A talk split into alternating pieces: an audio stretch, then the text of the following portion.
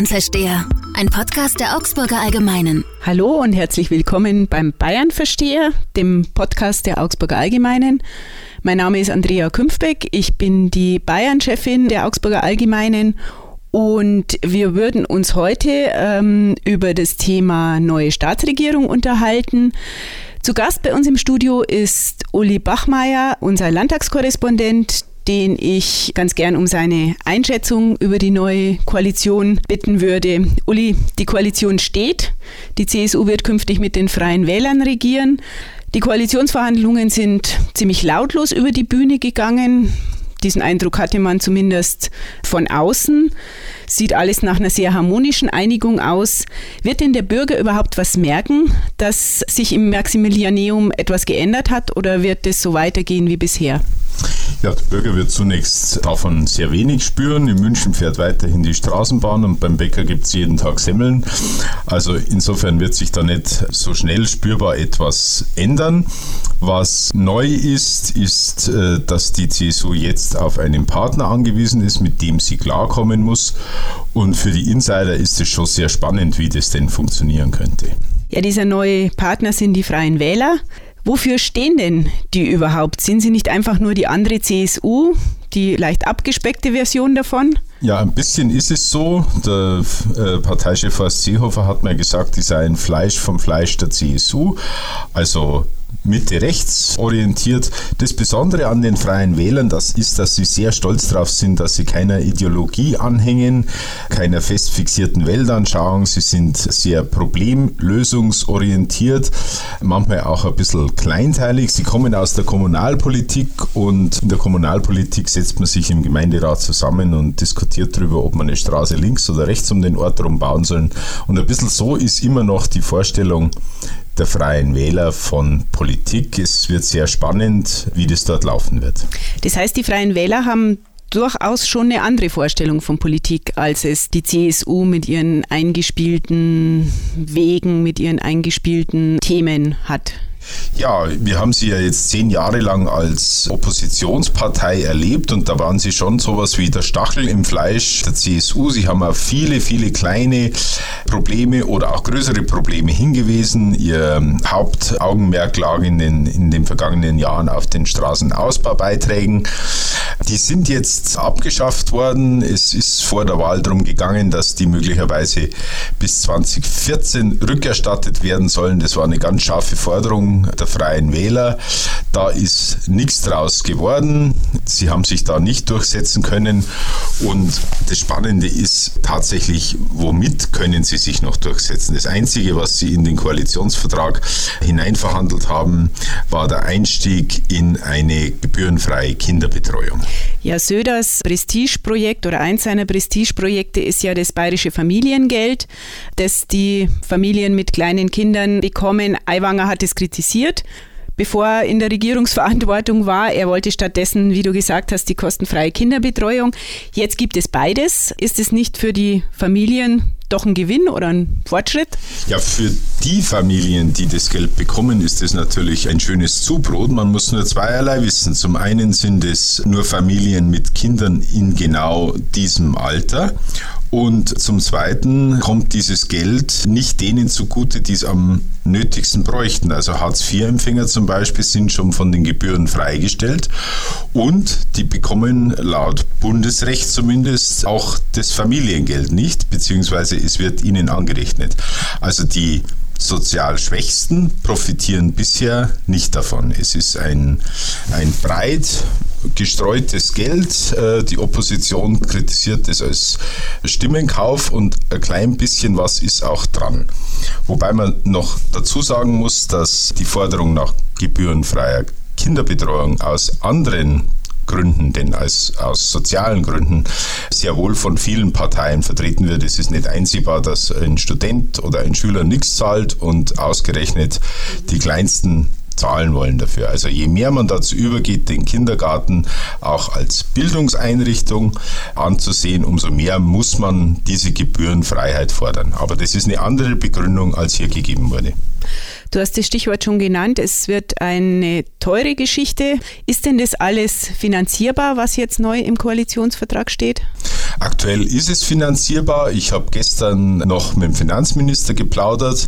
Der stöhnt zwar ein bisschen, aber im Moment ist das Geld da.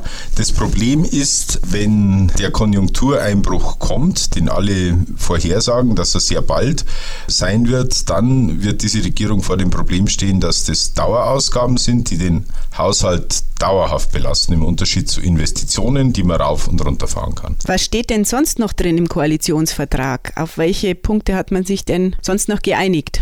Also was sehr spannend ist, dass die Sache mit der Kinderbetreuung das einzige ist, bei dem die Freien Wähler sich durchsetzen konnten. Andere wichtige Anliegen konnten nicht durchgesetzt werden. Zum Beispiel musste der äh, Hubert Aiwanger akzeptieren, dass die großen Stromtassen von Norden herein nach Bayern gebaut werden. Er musste akzeptieren, dass man die Straßenausbaubeiträge nicht rückwirkend bezahlen kann und er hat praktisch insgesamt die CSU-Linie abgesegnet. Wenn man sich jetzt die neue Regierung ansieht, gestern war ja die erste Sitzung im Landtag, wie ist denn die Stimmung so zwischen der CSU und den Freien Wählern? Wie werden die denn miteinander auskommen, ein Herr Söder und ein Herr Aiwanger? Ja, zunächst mal sieht es so aus, als sei Markus Söder eindeutig der Chef im Ring. Die erste Runde ist an ihn gegangen. Der Hubert Aiwanger wird in der CSU ein bisschen als freies Radikal verspottet. Man weiß nicht so recht, was er noch alles drauf hat. Er ist auch sehr spontan und oft emotional in seiner Politik. Ich denke, er wird versuchen, größeren Einfluss zu gewinnen, aber wir wissen es noch nicht. Dazu müssen wir uns erst anschauen, was die jetzt machen. Die Ministerien sind ja schon verteilt. Die Freien Wähler haben sich das Wirtschaftsministerium gesichert, das Kultusministerium und das Umweltministerium. Wie ist denn diese Verteilung gelaufen? Ja, es ist anzunehmen, dass die CSU als deutlich stärkere Kraft, als führende Partei in dieser Koalition darauf bestanden hat, die beiden wichtigsten Ressorts, nämlich Finanzen und Innen zu bekommen. Das war nicht verhandelbar für die CSU. Dann ist es in aller Regel so, dass der Koalitionspartner sich eines der noch freien Ministerien greifen kann nach seiner Wahl.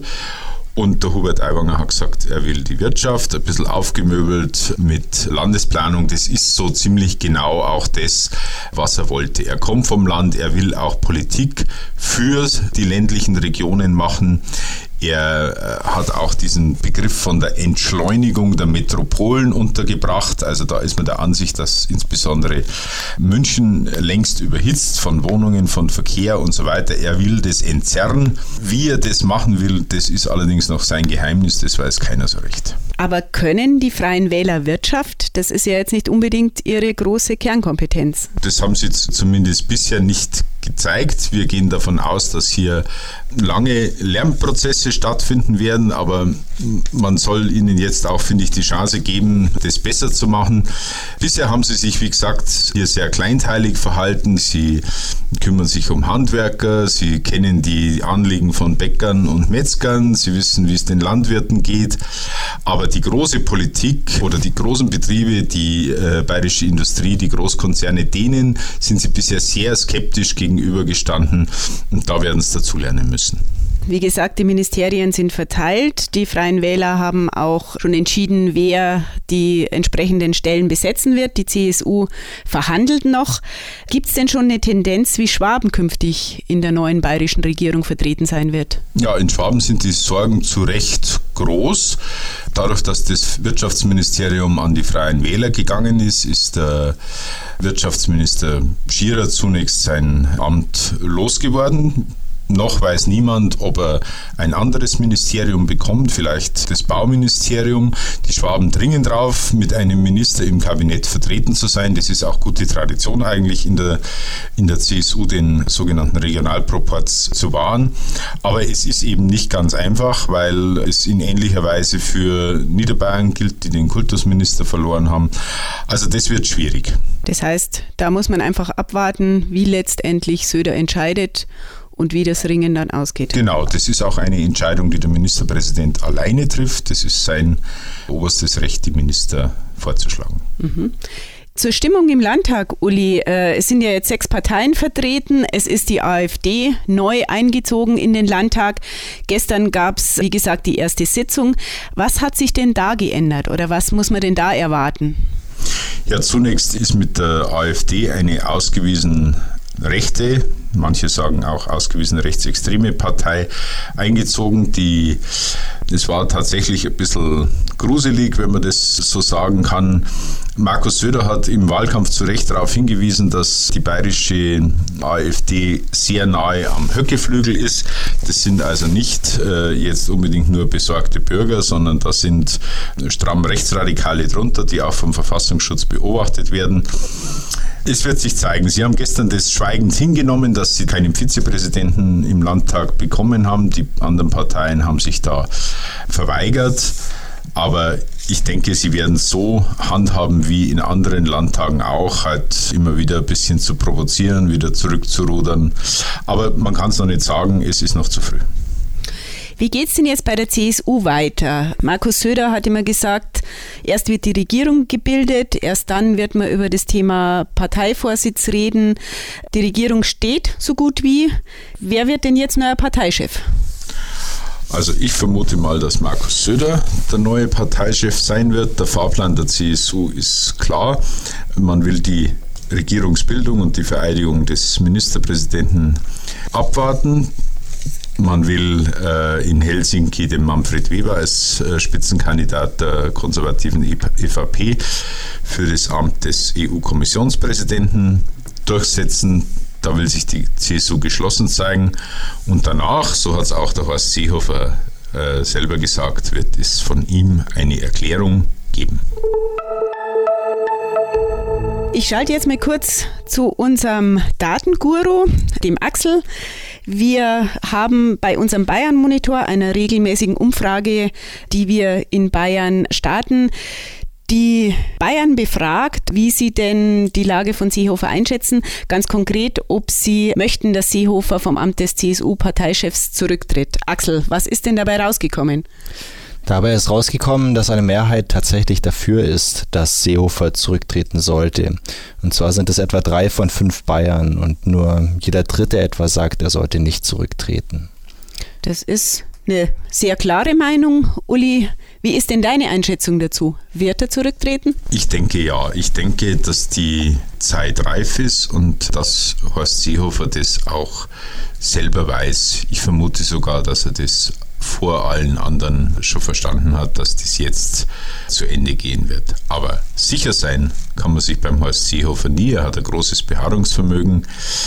Ich bin da sehr gespannt, wie er das machen wird. Und es ist ja auch die Situation, in der Partei selber, dass es keinen Kandidaten gibt, der in das Amt mit Macht drängt. Wir wissen, dass Manfred Weber dieses Amt gerne gehabt hätte, aber er versucht jetzt Kommissionspräsident zu werden. Beides zusammen geht nicht.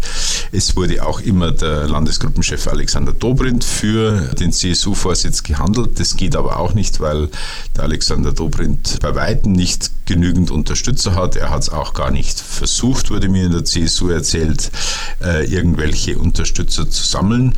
Deshalb läuft jetzt alles auf den Markus Söder zu. Und bei Markus Söder ist es so, dass er bisher immer ausdrücklich gesagt hat, er habe kein Interesse an dem Parteiamt. Ich denke mal, er wird entweder überredet werden oder sich gerne überreden lassen. Horst Seehofer hat aber natürlich auch noch ein zweites Amt. Er ist nicht nur CSU-Vorsitzender, sondern auch noch Innenminister. Bedeutet ein Rücktritt vom Amt des CSU-Chefs auch, dass er als Innenminister gehen muss oder wird? Das wäre auf jeden Fall so, wenn der äh, neue CSU-Vorsitzende aus den Reihen der Bundestagsabgeordneten, also aus der Berliner CSU sozusagen kommen würde. Das ist nicht der Fall. Deshalb gibt es keinen äh, Grund, der das irgendwie zwangsläufig erscheinen lässt, dass er sein äh, Amt als Bundesinnenminister aufgeben wird. Ich habe den Eindruck, ich habe ihn zuletzt äh, auch mal im Innenministerium besucht, dass er dort äh, sich ganz wohl fühlt und äh, ich glaube, er wird versuchen, das Amt zu behalten. Das heißt, die Zeiten bleiben spannend. Die Zeiten bleiben spannend. Vielen Dank, Uli, vielen Dank, Axel und auf Wiederhören. Bis zum nächsten Mal beim Bayern Versteher.